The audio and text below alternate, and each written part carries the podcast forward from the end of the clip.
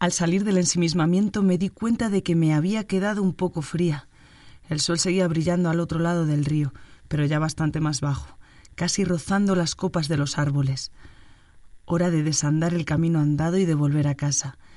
No tenía más que seguir las huellas de mis pisadas encima de la nieve. Cuando llegué a casa, lo primero que hice fue poner a calentar la sauna. Me notaba cansada, Andar con raquetas de nieve cansa más que dar un paseo normal, y al mirarme en el espejo me di cuenta de que tenía la cara roja como un tomate, en parte por el frío, pero también por el sol. Me había quemado, y un par de horas más tarde empezó a picarme la cara. Y ese fue el último día de sol. Por lo menos salí a pasear, y lo aproveché bien porque desde entonces nada, nubes y nieve, y los ratos sin nubes ha coincidido que han sido por la noche, que tampoco es difícil porque ya es de noche casi todo el rato. El mismo día del paseo, cuando ya estaba calentita en la sauna, se levantó un viento fuerte y en un momento tenía una tormenta de nieve encima de la cabaña. Caían unos copos que parecían pelotas de tenis. Cayeron sin parar durante horas. Salí de la sauna. Me preparé una comida merienda cena y cuando me fui a la cama todavía seguía nevando. Al despertarme ya no nevaba, pero había caído tanta nieve que lo que el día anterior me había parecido muchísima no era más que una poquita en comparación con lo que se veía a través de la ventana. Y cuando fui a abrir la puerta, noté resistencia. Era la nieve que también había cubierto el porche, lo menos treinta centímetros. Abrí justo para poder salir. Utilicé las raquetas de nieve como si fuesen cucharones para quitar la nieve que se estaba metiendo en la cabaña, y luego me las puse para dar un paseo. Un paseo corto. Tenía pinta de que podía ponerse a nevar otra vez en cualquier momento, pero por lo menos quería tomar el aire y disfrutar de pisar la nieve recién caída con las raquetas. Al volver a la cabaña, abrí otra vez la puerta lo justo para entrar, y vi cómo se iba formando un pequeño camino de entrada y salida.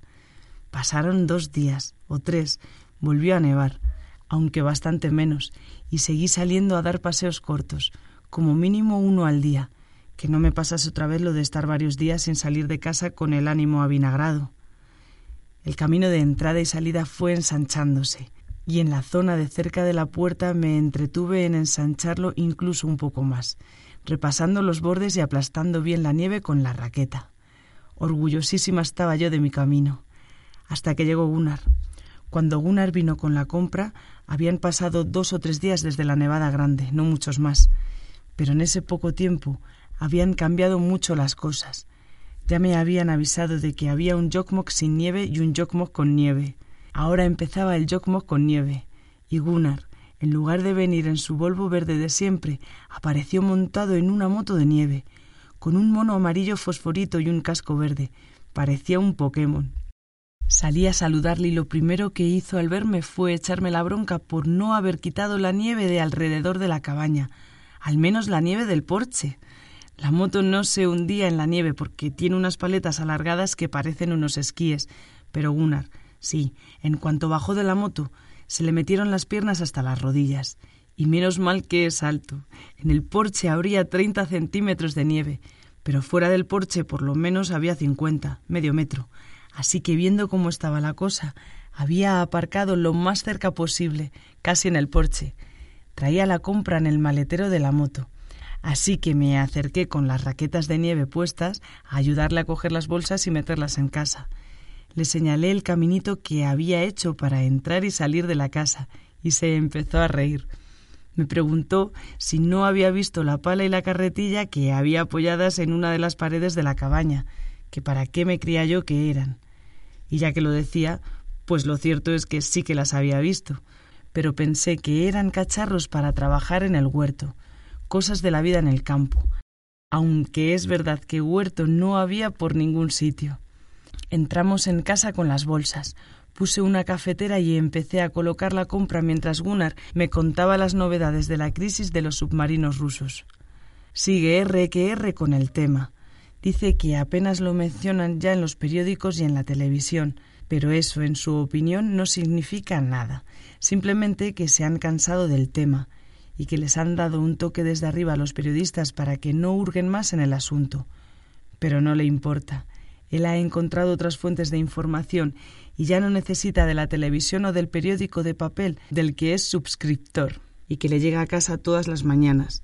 Lee unos cuantos blogs, en sueco y en inglés, y también documentos oficiales, estrategias de defensa, alianzas, estudios sobre los recursos naturales del Ártico, sobre las prospecciones y extracciones que ya se están realizando, y la soberanía, el problema de la soberanía, porque en la Antártida hay un tratado internacional que la ha convertido, poco más o menos, en un continente para la ciencia.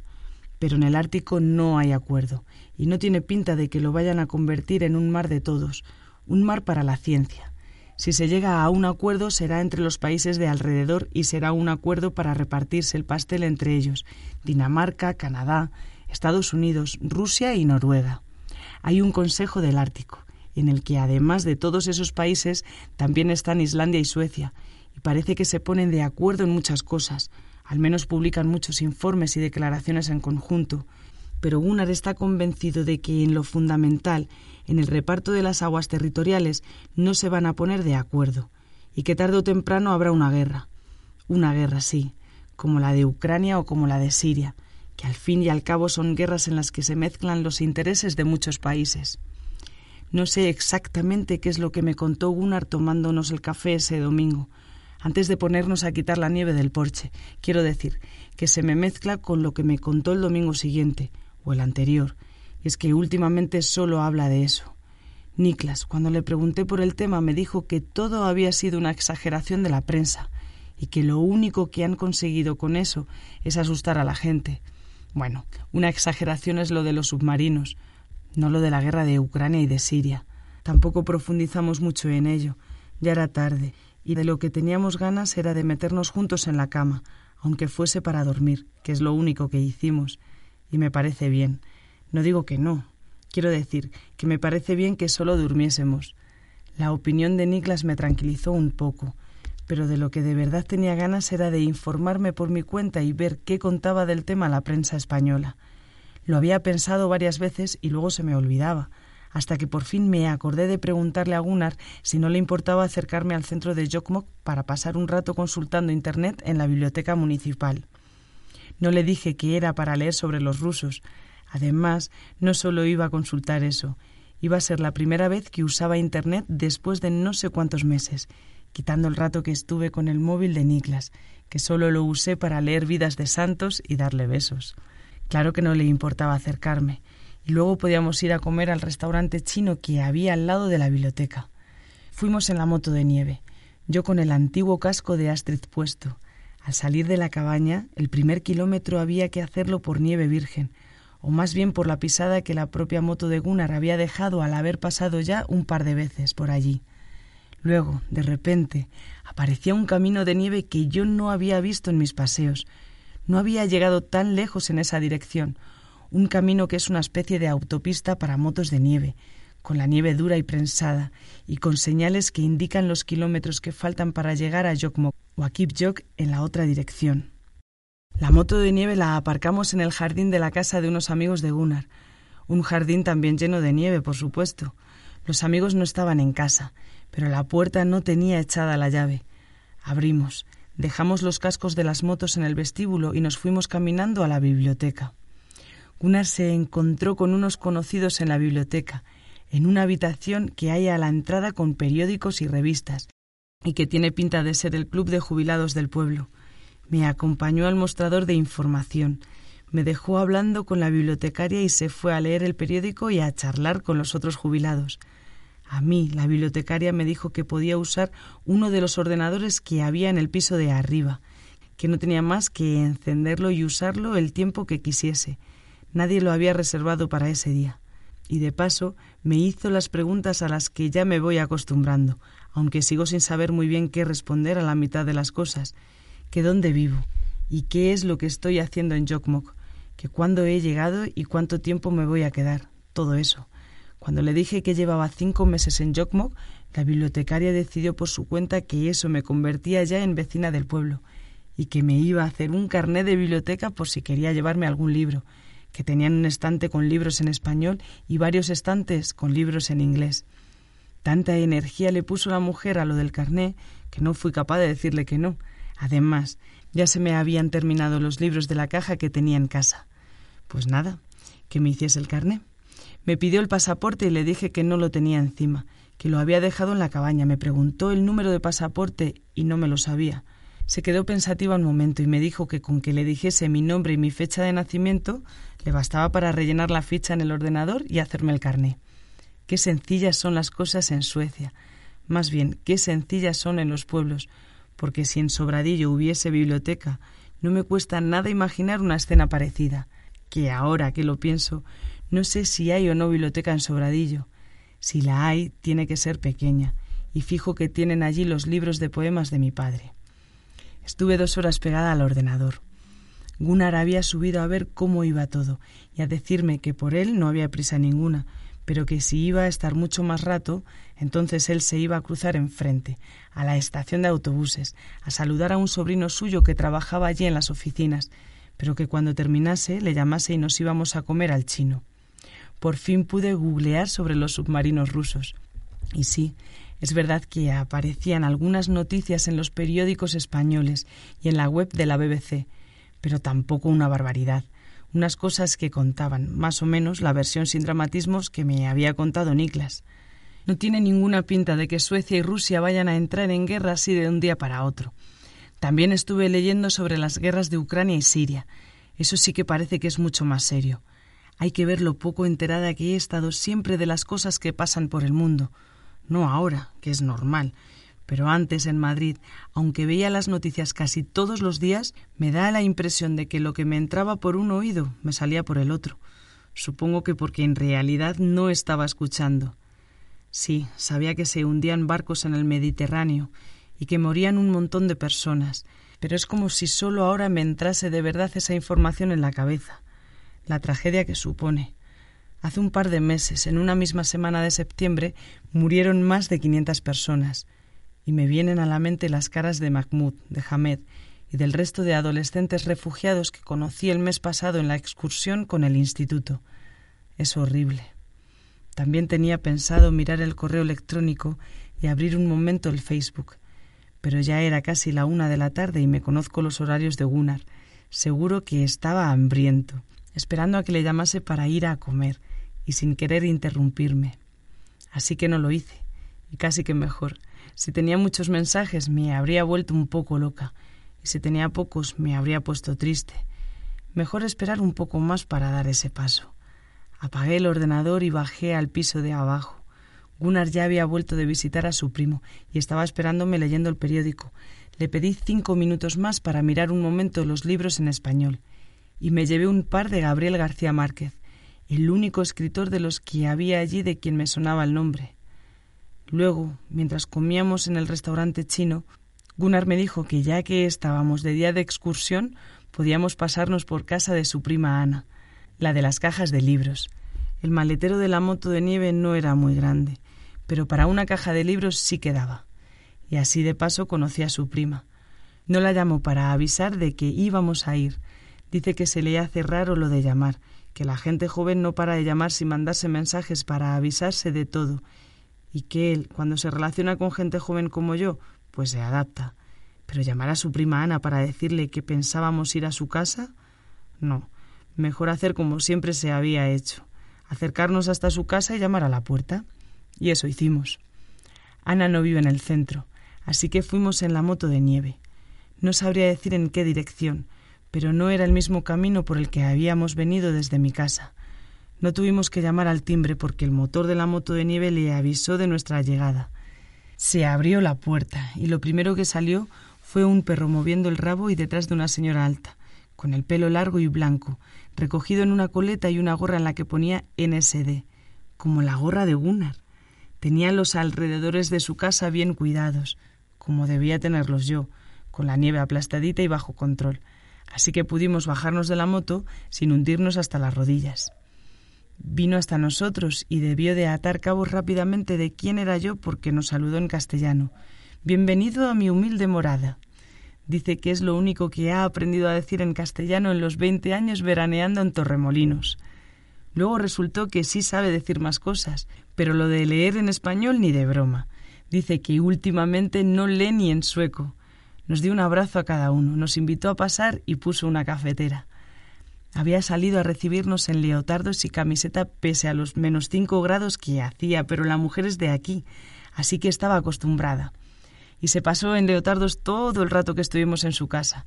Nos tomamos el café en la cocina y sacó de la nevera una tarta de chocolate que había hecho el día de antes con su nieto, avisándonos primero de que era la primera tarta que hacía el nieto y que no nos esperásemos gran cosa, pero estaba rica sobre todo acompañada de la nata montada que preparó en un momento. Le di las gracias por los libros, le dije que me los había leído todos y que si no se los había traído para devolvérselos es porque la idea de venir había surgido sobre la marcha, cuando ya estábamos en el centro, pero por ella como si me los quería quedar. No los tiraba porque no era capaz de tirar libros, le pasaba igual que con la comida. Y no me dio tiempo a pedirle otra caja con libros porque antes de preguntárselo, ya me lo estaba ofreciendo ella.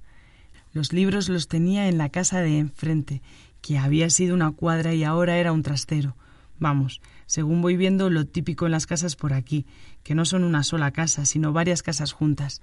Pero antes de ir al trastero quería enseñarme la casa principal.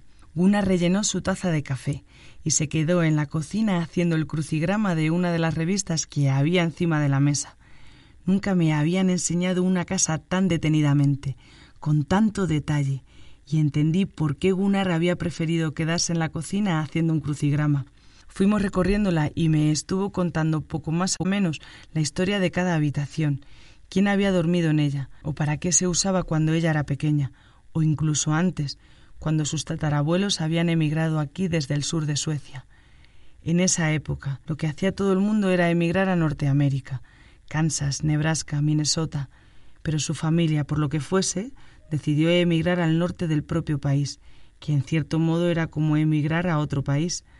América les ofrecía tierras libres, y el norte de Suecia también, aunque las tierras libres en América eran bastante más fértiles que las que podían encontrar aquí en el norte.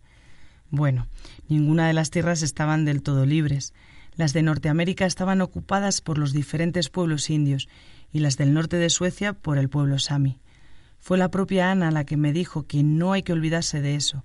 Luego siguió contándome que la casa se había ido construyendo por etapas, poco a poco, y en una de las paredes del pasillo del piso de arriba había un montón de fotos de la casa de las diferentes épocas, fotos del exterior y del interior, con y sin gente.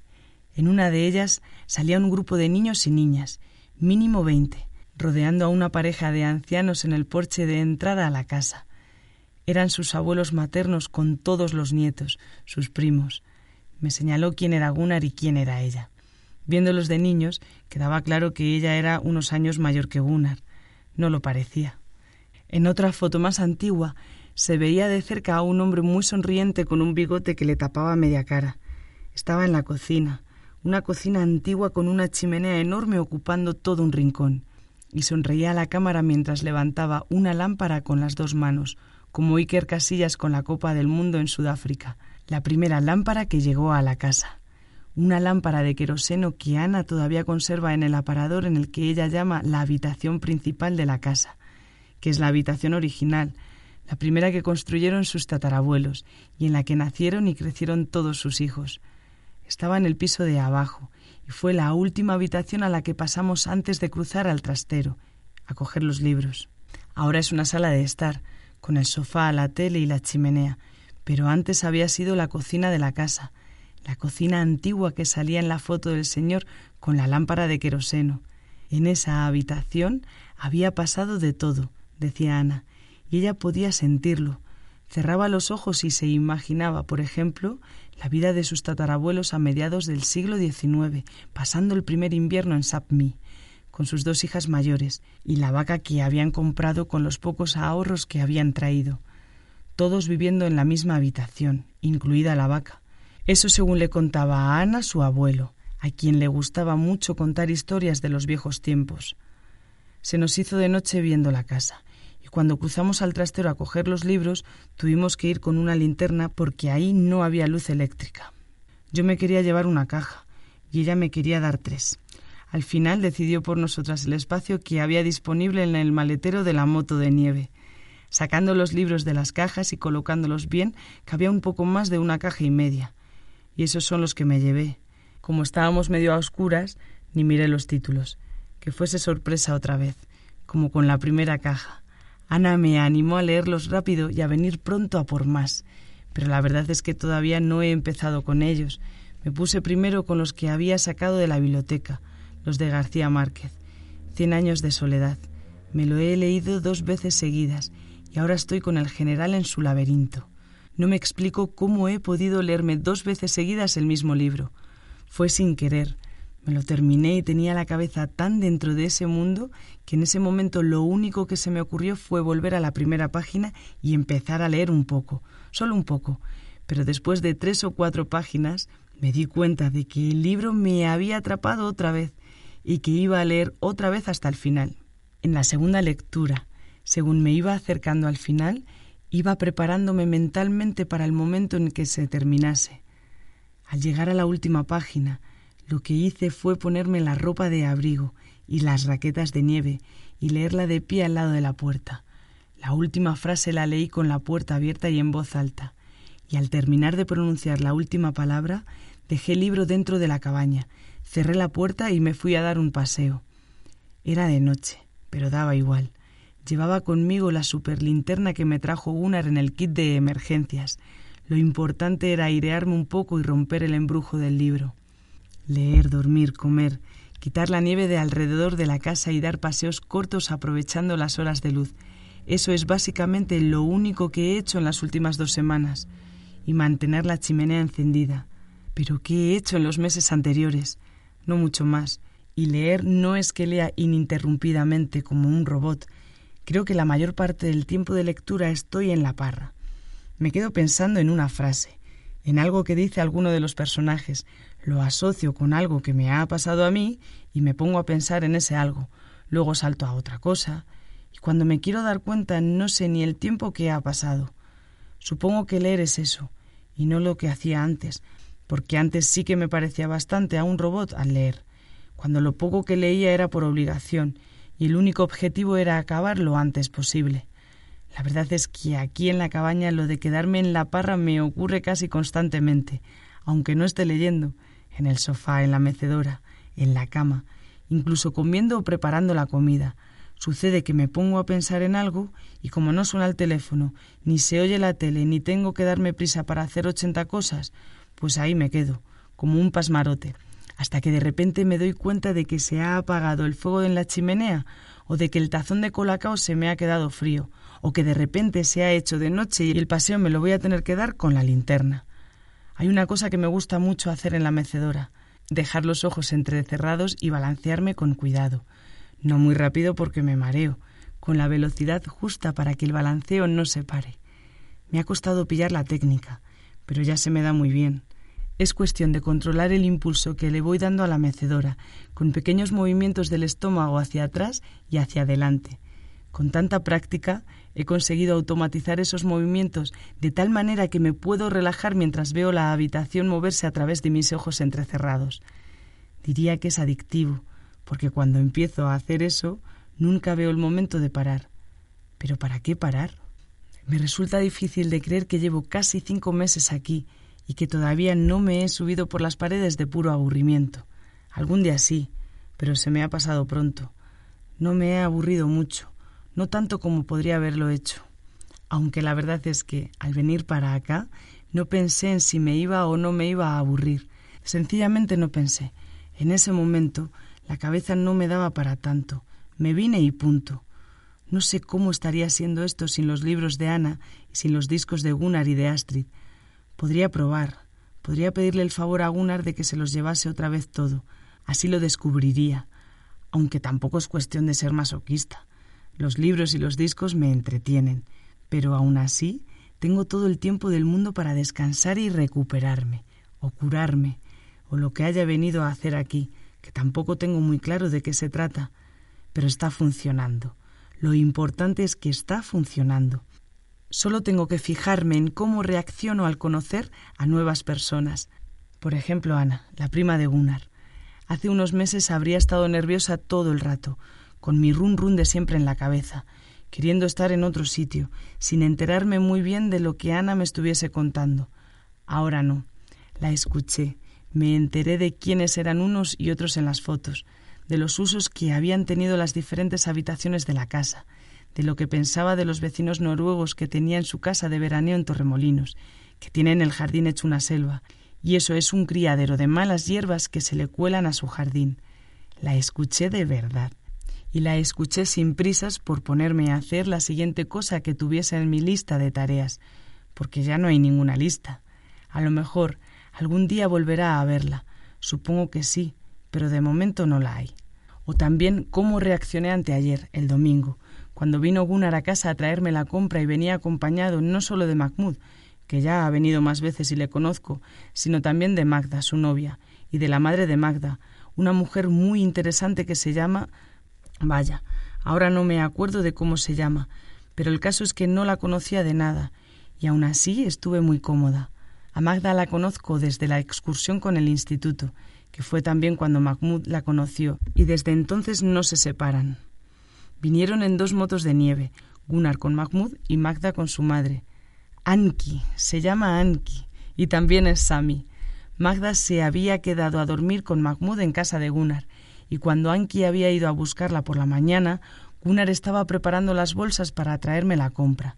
La cosa no iba bien, porque además de la compra habitual de cada semana, esta vez me había comprado un paquete con dieciséis rollos de papel higiénico, y aquello no entraba en el maletero de la moto de nieve ni por activa ni por pasiva. Total, que en un momento Anki ya se estaba ofreciendo para venir con la otra moto de nieve y de paso conocer a la española de la cabaña. Así que aquí se presentaron los cuatro y nos tomamos el café de rigor, con los bollitos de canela, el pan y el queso que ellos mismos habían traído. En unas horas con Anki y Magda me he enterado de más cosas sobre la cultura sami que en el resto del tiempo que llevo aquí, del pueblo sami y de la convivencia con los suecos venidos del sur, de los lazos familiares, la evolución de las relaciones entre unos y otros, los conflictos, el día a día de las familias que siguen teniendo renos. El rato se nos pasó volando. No me dio tiempo a ponerme a pensar en que tenía gente de visita en la cabaña y que no sabía cuándo se iban a ir. Simplemente sucedía.